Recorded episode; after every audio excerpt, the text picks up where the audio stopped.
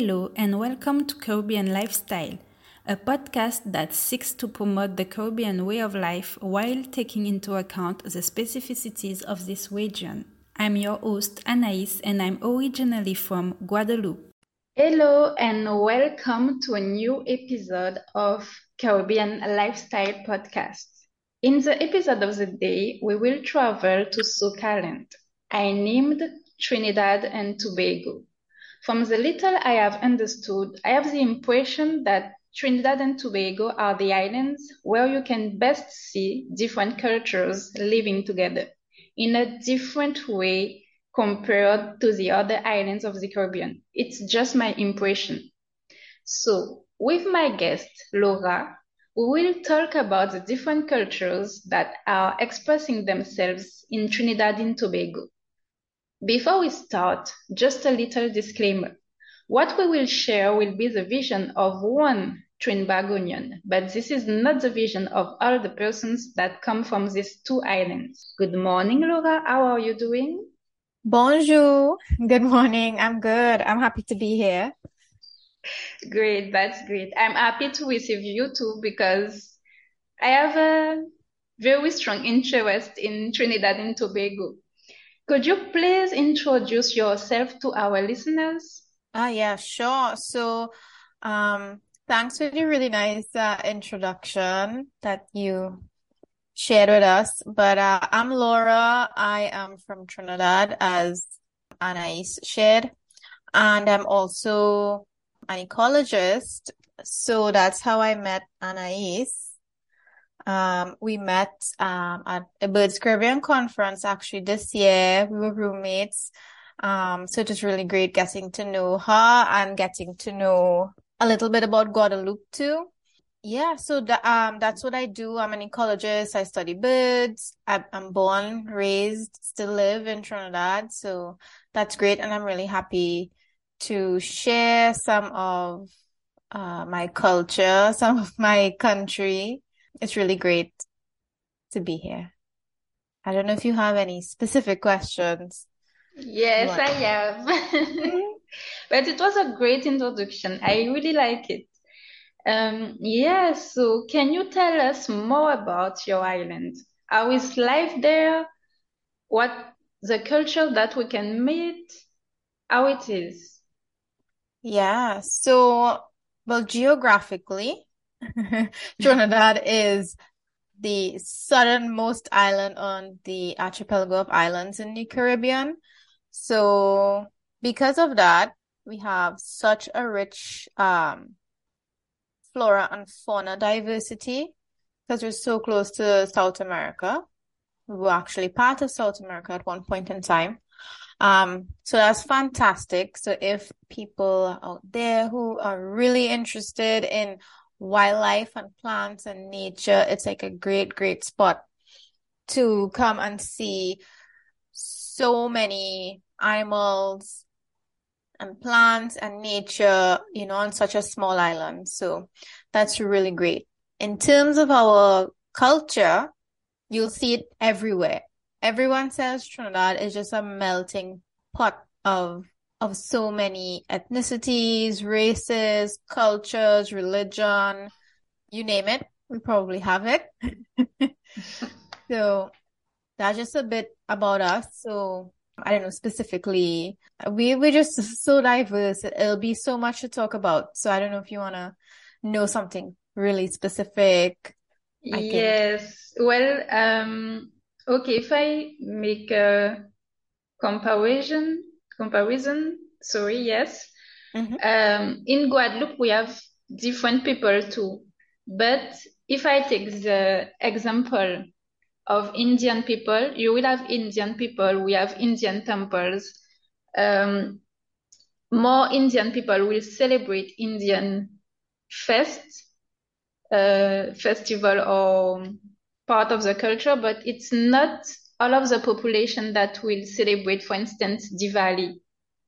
I'm not really sure if I make a mistake. Well, our listeners will tell me after, but I'm not sure we really celebrate Diwali in Guadeloupe.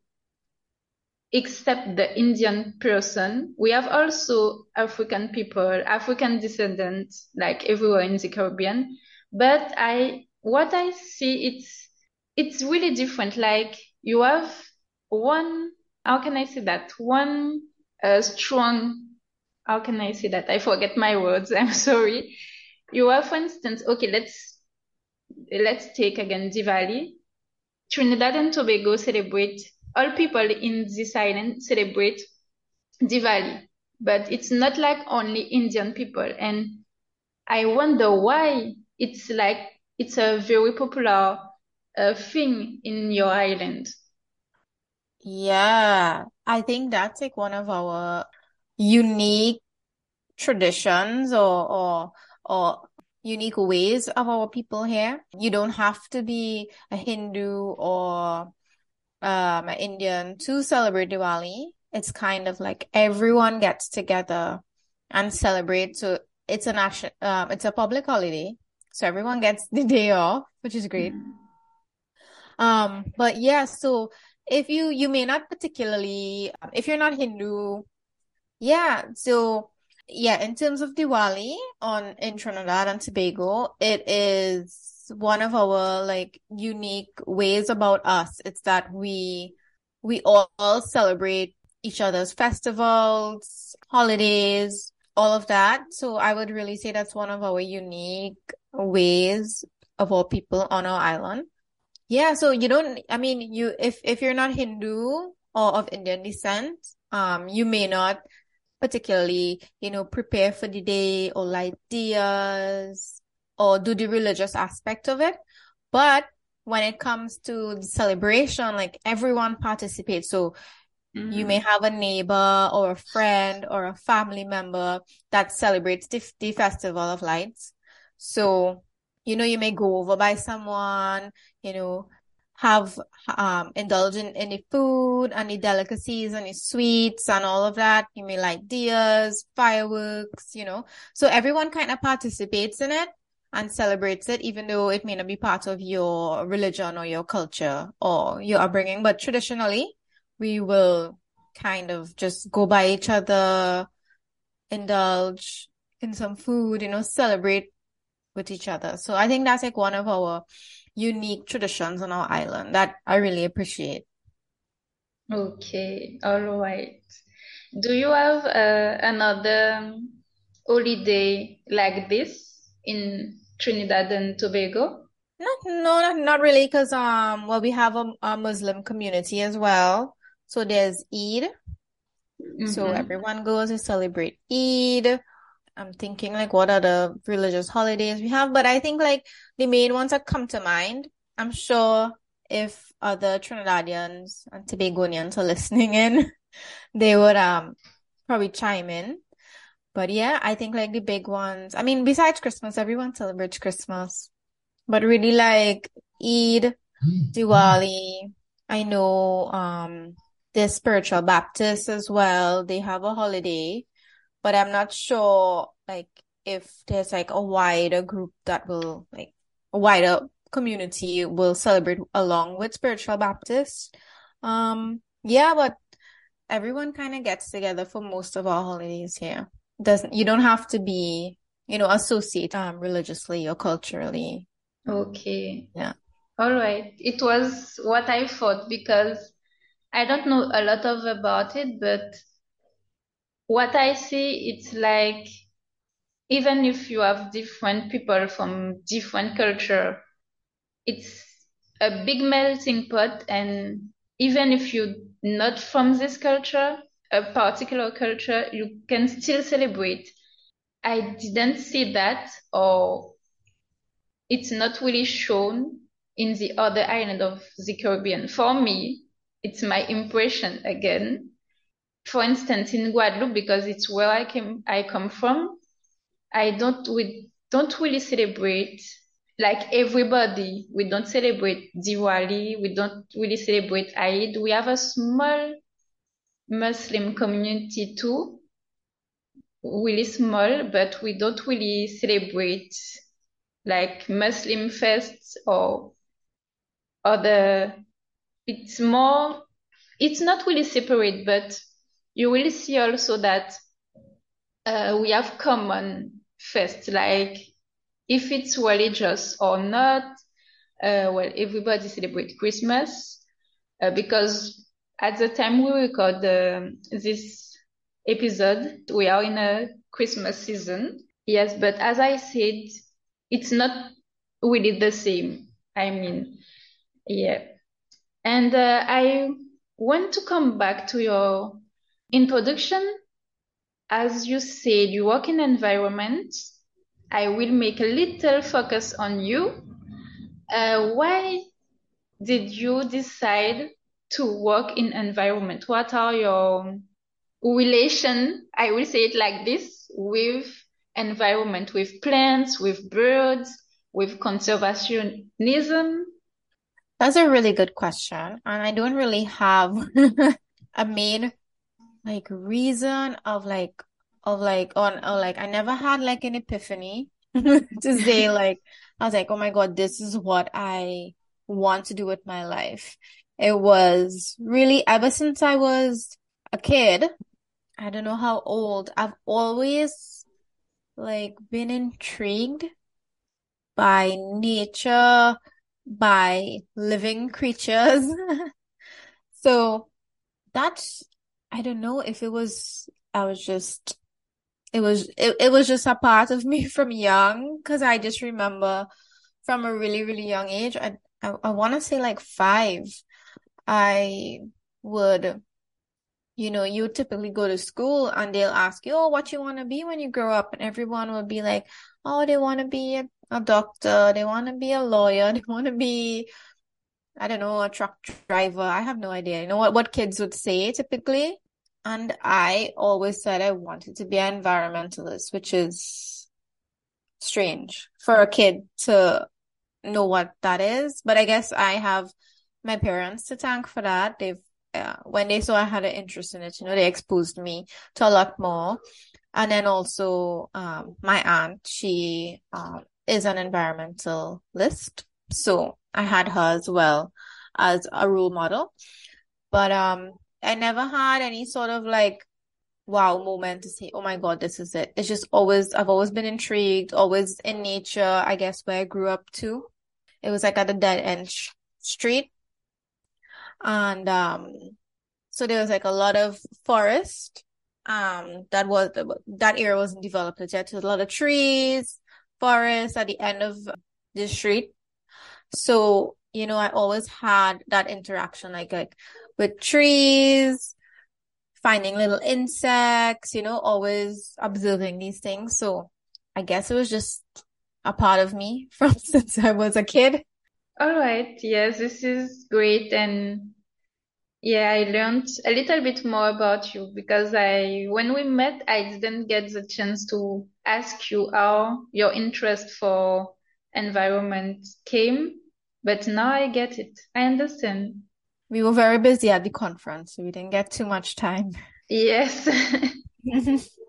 It was really hectic during the conference. Yeah. Um, my other question will be about Caribbean way of life. Well, as the podcast is around that, in your opinion, what is Caribbean way of life? That is such a deep question. I would say, just like from my upbringing, my life on my island, I would say Caribbean way of life. You know, uh, you know, people love to say like, you know, we're laid back, and I think we are.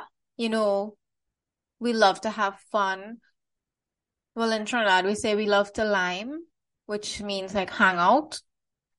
You know, you go out with your friends, you sit, you chat with your friends, maybe have a drink. But I would say like Caribbean way of life is it's a lot like that. You know, we know how to have fun. We know when to take a break. Not life is not all about work. We have a lot of tight knit community life, I would say for sure. You know, we're very close to our families. Um, if we grew up in certain communities, we're very close. You know, the communities are very connected very supportive, very together. I would say like that is one thing that with Caribbean life, we, we keep, we, we've definitely kept that way of life. Always be connected. And I think like from meeting other Caribbean people throughout the years, I would say there's definitely that similar way of life, you know. We know how to have fun and we're so and we're actually so we have so many similarities. Like you wouldn't really expect, um, you know, being separated on these islands from each other, but we do share a lot. You know, like I guess like, you know, we all share like the music, food. We're very, very connected like that. And I definitely say way of life in the Caribbean is food as well. We love food. We love to season, love good seasoned food. Yeah. It's true. I share that. It's really true. Yes, I'm totally agree. We have a love with food. Oh my God. Yes, even though like there's like the Dutch, French, Spanish, English speaking islands, I think we all, Mm-hmm. even though the languages are different, we share that. Definitely food. Now I will trying to go a little deeper in the question. We know that it's really something particular to live in the Caribbean, but we also know that like everywhere, it's not really perfect. So my question is, what do you want to see developed, improved, or change, evolved in the Caribbean? This is definitely a deep question. And I would say I don't ever like to speak negatively of my island and, and generally of the Caribbean. Even though, you know, we have things that we could improve, but I would definitely say like one thing from just my experiences is that I would say in the Caribbean, and I guess it's connected with my line of work, it's that we need to be a little more protective of our resources and our of our resources, our data when it comes to like the scientific research and all of that. Like, you know, we need to be more involved. And I remember I saw another Caribbean person that from our network in environmental work. They posted, uh, I believe it was an article. I can't remember the name of the article, but it was all about Caribbean scientists. Um, if you're ecologist, environmentalist, conservationist, whatever your title is, biologist, marine biologist, you know, we're never seen as the experts. We're always just good enough to be a field technician or a field researcher. Like we're like we're great at doing field work. Like we have the stamina, we have the fitness, we have the skills. You know, we know we know our island's terrain, so you know we can go out there and get our job done and collect data as field researchers. But you know, on a global scale, we're not looked as anything more. And I think that is something we definitely need to change the narrative on that we have extremely intelligent people in the Caribbean. And I think we could rule the world if given a chance in the Caribbean. Mm-hmm. Um, so I'll definitely say, like, if that's one thing that needs to change, is that we need to change that, like, how how we're looked at from outside, from outsiders into the Caribbean. Like, we're more than just people who can do field work. We're we can do it all. So I mean, we will, I mean, yeah, we're A plus at field work, but we're also A plus at scientific research and, and doing analysis and, and everything else that comes with it. So I definitely say that is something I'm really passionate about. And, um, I, I definitely hope to see that, that change, changes in the near future. For sure. Okay, okay. So if I understand properly, you mean uh, you would like to see that other people from other fields see biologists, environmentalists, not only for their skills, but for who they are and what they can do, except uh, about their job. Like, if I take an example, I remember I met during Birds Caribbean conference in Guadeloupe, I met someone that was really involved in education, but it wasn't only education about allow young people, young children to know more about environment, but it was also the way they see where they live. Mm-hmm. If you understand what I mean. So if I'm if I understand what you said, it's more about that. Yeah. It's more about how we're seeing, how we're valued, you know, especially not only like from from other people, like other fields of work, it's also like from the outside world and looking at the Caribbean people. You know, like how, yeah, like European um countries, the like American country, well, yeah, and Canada, and like you know the bigger countries looking at the developing world. You know? Oh, okay. Yes, I understand now. I I Yeah. think I get it. Yes. Yeah. Okay. All right. We can, Uh, yeah, we can, we can also do what they do and more, maybe. mhm. Yeah. Yes. I think we can too because, well, in big countries, sometimes it's harder to show what you can do, what are you able to do. And as we are small, small islands, well, basically, Caribbean, it's more islands. Maybe it's more, it's harder because we are islands. I cannot remember the word to say it in English. Insular, insularity. Anyway, yes. And um, because of that, we are we have more challenges. We have also environmental challenges like earthquake, hurricane, uh, what again, and other things. Yes, so sometimes we have to work more to face to that than in the big country. Big country have also their other challenges. Yeah, definitely, definitely. Yeah, if I find that article, I'll share it with you. It was really interesting. Okay.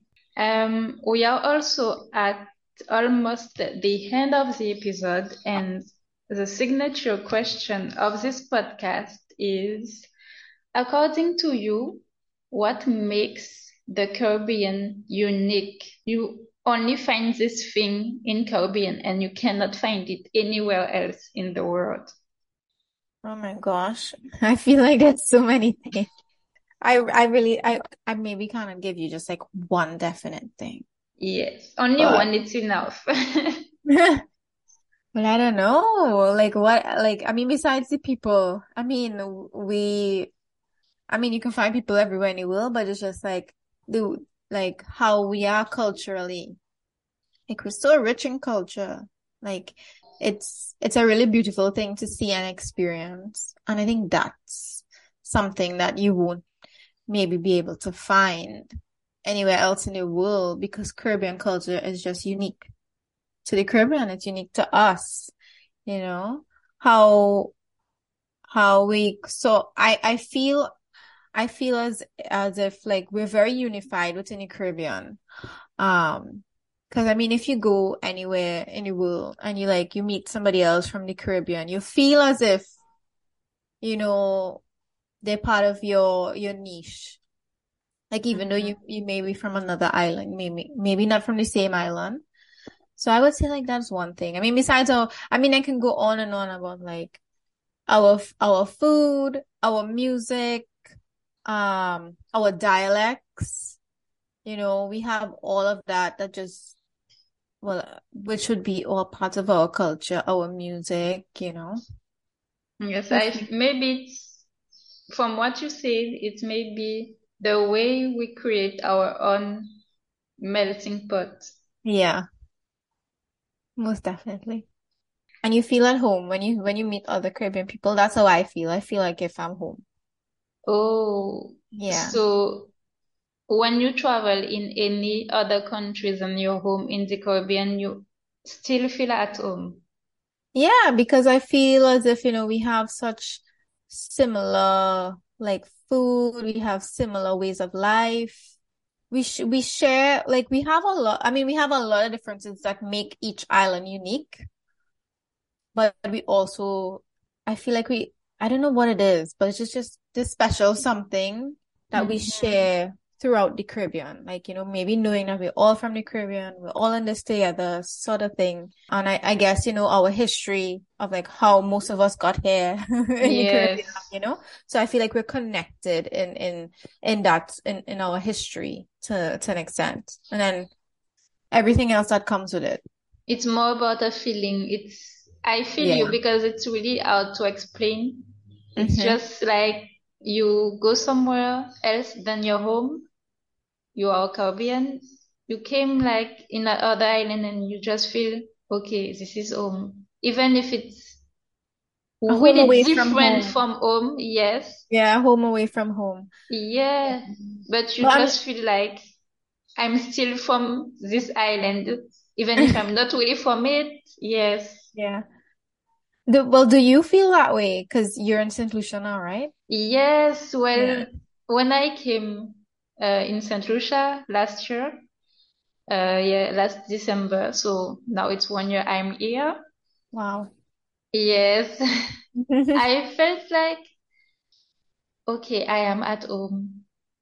Well, I can still feel the difference from Guadeloupe, but it's Yeah. like with the food, with the people, and with how you are welcome here. Like Mhm. if you are lost or something you need an information, you will just ask and people will always tell you, give you an answer.